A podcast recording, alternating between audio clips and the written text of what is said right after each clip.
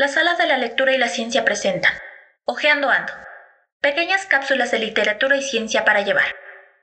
Este martes, con uno de los relatos más extraños de H.P. Lovecraft. Para ustedes, El Árbol. En la verde ladera del monte Ménalo, en Arcadia, se yergue un olivar sobre las ruinas de una villa. Cerca hay una tumba, antes hermosa, y con las más sublimes esculturas pero ahora se encuentra tan deteriorada como la casa. En un extremo de la tumba, con sus curiosas raíces desplazando a los bloques de mármol pentélico, manchados por el tiempo, crece un antinaturalmente grande olivo de una forma extrañamente repelente, como la de un hombre grotesco o un cuerpo retorcido por la muerte, por lo que los lugareños temen pasar por ahí en las noches en las que la luna alumbra débilmente de entre sus ramas torcidas. El monte Ménalo es el lugar favorito del terrible pan, cuyos extraños compañeros son variados, y los humildes pastores creen que aquel árbol debe tener algún horrendo parentesco con estos raros panichi. Aunque un viejo apicultor, que vive en una cabaña vecina, me contó una historia diferente.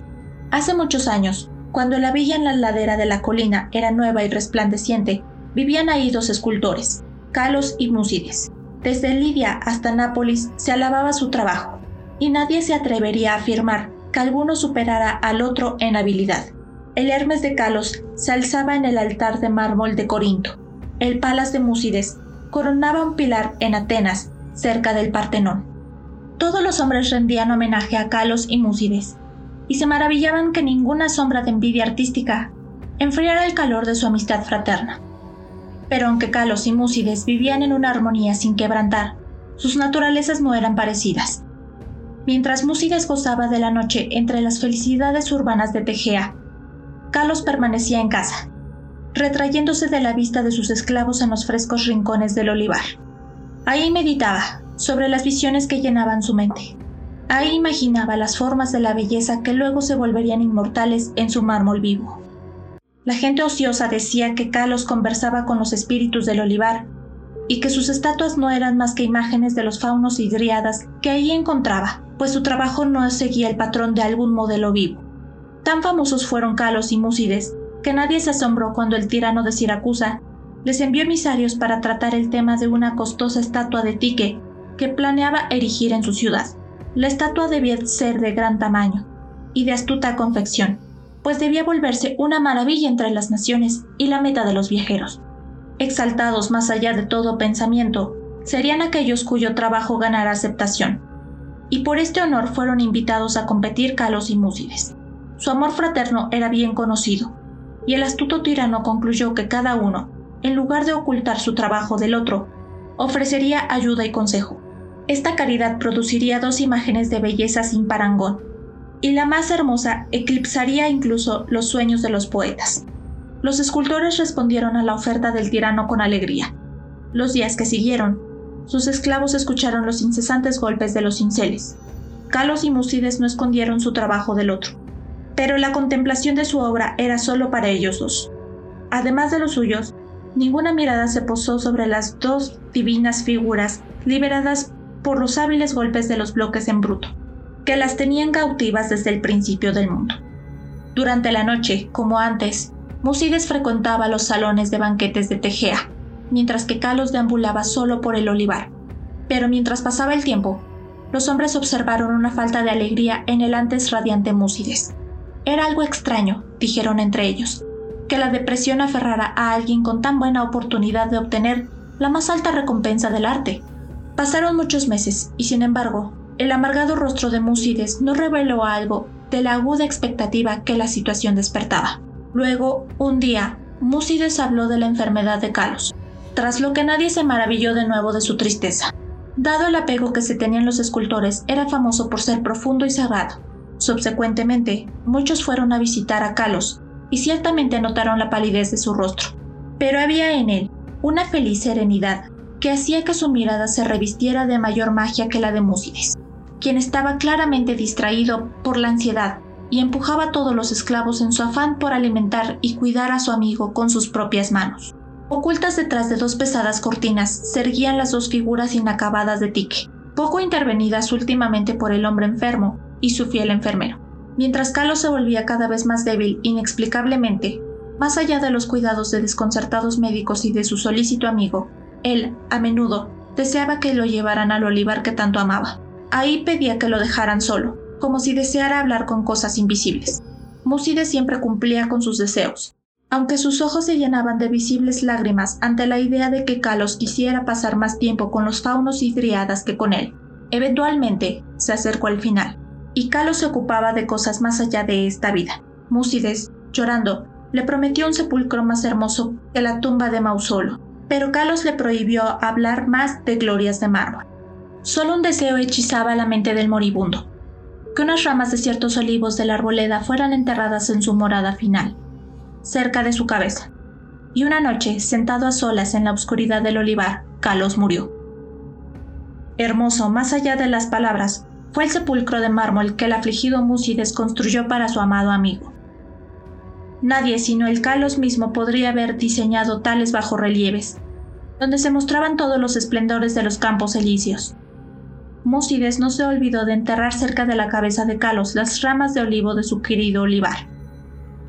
A medida que la violencia primera del luto de Múcides daba lugar a la resignación, trabajó diligentemente sobre su figura de tique. Todo el honor era ahora suyo, dado que el tirano de Siracusa no aceptaría la obra de nadie, salvo la de Calos o Múcides. Su tarea fue un desago para sus emociones y laboraba durante más tiempo cada día, evitando las alegrías que antes había disfrutado. Mientras tanto, sus noches eran gastadas junto a la tumba de su amigo donde un joven olivo había brotado de la cabeza del durmiente. Tan rápido fue el crecimiento de este árbol, tan extraña su forma, que todos los que lo contemplaban exclamaban llenos de sorpresa. Y el mismo Musides parecía fascinado y asqueado al mismo tiempo. Tres años después de la muerte de Calos, Musides envió a un mensajero al tirano, y se murmuraba en el ágora de Tegea que la gran estatua estaba terminada. Para este momento, el árbol de la tumba había alcanzado proporciones sorprendentes, superando a todos los árboles de su tipo y enviando una rama singularmente pesada sobre el estudio en el que trabajaba Múcides. La misma cantidad de visitantes venía a contemplar al prodigioso árbol que a admirar el arte del escultor, por lo que Múcides estaba pocas veces solo. Pero no le molestaba la multitud de invitados. Ciertamente, él parecía temer estar solo. Ahora que su absorbente trabajo estaba terminado, el lúgubre viento de la montaña, susurrando a través del olivar y del árbol de la tumba, tenía una sorprendente manera de formar sonidos vagamente articulados. El cielo estaba oscuro, la tarde en que llegaron los emisarios del tirano a Tegea. Era bastante sabido que habían llegado a llevarse la gran imagen de Tique y traer honor eterno a Múcides, por lo que su recepción de los proxenoi fue de gran calidez. Mientras avanzaba la noche, una violenta tormenta de viento estalló sobre la cima del Ménalo, y los hombres de Siracusa se alegraron de descansar cálidamente en el pueblo. Hablaron de su ilustre tirano y del esplendor de su capital. Se regocijaron en la gloria de la estatua que Múcides había creado para él. Y luego, los hombres de Tegea hablaron de la bondad de Múcides y de su enorme luto por su amigo. También de cómo ni siquiera los laureles del arte podían consolarlo ahora de la ausencia de Kalos, quien posiblemente los hubiera ganado en su lugar. También hablaron del árbol que crecía por la tumba, cerca de la cabeza de Kalos. El viento aulló de manera más horrible, y tanto los hombres de Siracusa como de Arcadia elevaron plegarias a Eolo. Con la luz del sol de la mañana, los hombres guiaron a los mensajeros del tirano por la ladera de la colina hacia la casa del escultor, pero el viento nocturno había hecho cosas extrañas. Los gritos de los esclavos ascendieron desde una escena de desolación, y de entre el olivar ya no se alzaban más las radiantes columnatas del amplio salón donde Múcides había soñado y laborado. Solitarias y sacudidas se lamentaban los patios humildes y los muros inferiores, pues sobre el suntuoso peristilo superior había caído de pleno la pesada rama del extraño árbol reduciendo al majestuoso poema de mármol de una manera tan rara y completa a un montón de tristes ruinas. Los forasteros y los tejeanos miraban paralizados, buscando desde los escombros hasta el enorme y siniestro árbol, cuyo aspecto era tan extrañamente humano y cuyas raíces se extendían hasta el esculpido sepulcro de Calos. y el temor y la consternación crecieron cuando buscaron por el estudio derrumbado del gentil Múcides y de la imagen de Tique, maravillosamente labrada. No había ningún rastro por descubrir. Entre tales ruinas formidables solo habitaba el caos, y los representantes de ambas ciudades se marcharon desilusionados. Los de Siracusa porque no tenían una estatua que llevar a casa, los de Tegea porque no tenían un artista que coronar. Sin embargo, los hombres de Siracusa obtuvieron al poco tiempo una estatua muy espléndida en Atenas, y los de Tegea se consolaron erigiendo en el Ágora un templo de mármol que conmemoraba los regalos, virtudes y piedad fraterna de Múcides. Pero el olivar todavía se yergue, así como el árbol que crece de la tumba de Calos, y el viejo apicultor me dijo que a veces las ramas susurran de una a otra, con el viento nocturno, diciendo una y otra vez, yo sé, yo sé. Escritor americano. Howard Phillips Lovecraft nació en 1890 en Providence, Rhode Island, y falleció en la misma localidad en 1937. Lovecraft desarrolló una mitología propia dentro del género del terror, y siguiendo una corriente de terror cósmico materialista muy alejada de las vertientes tradicionales del género. Sin embargo, fue relativamente desconocido en vida, dándose a conocer de manera póstuma gracias a la difusión de su obra por parte de amigos y conocidos.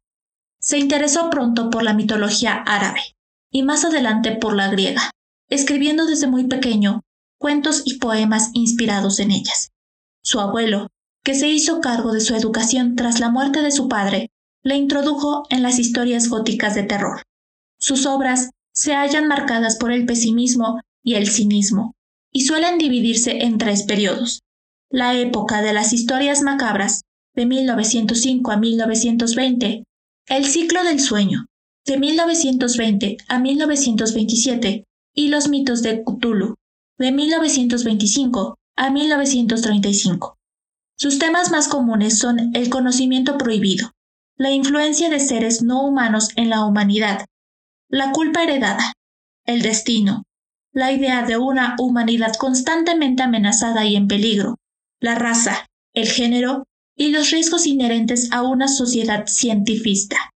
Lovecraft ha desarrollado un mundo de culto gracias a la creación de un universo propio de seres de naturaleza diversa donde destacan los monstruos primigenios y el Necronomicon, un terrible grimorio que muestra cómo invocarlos.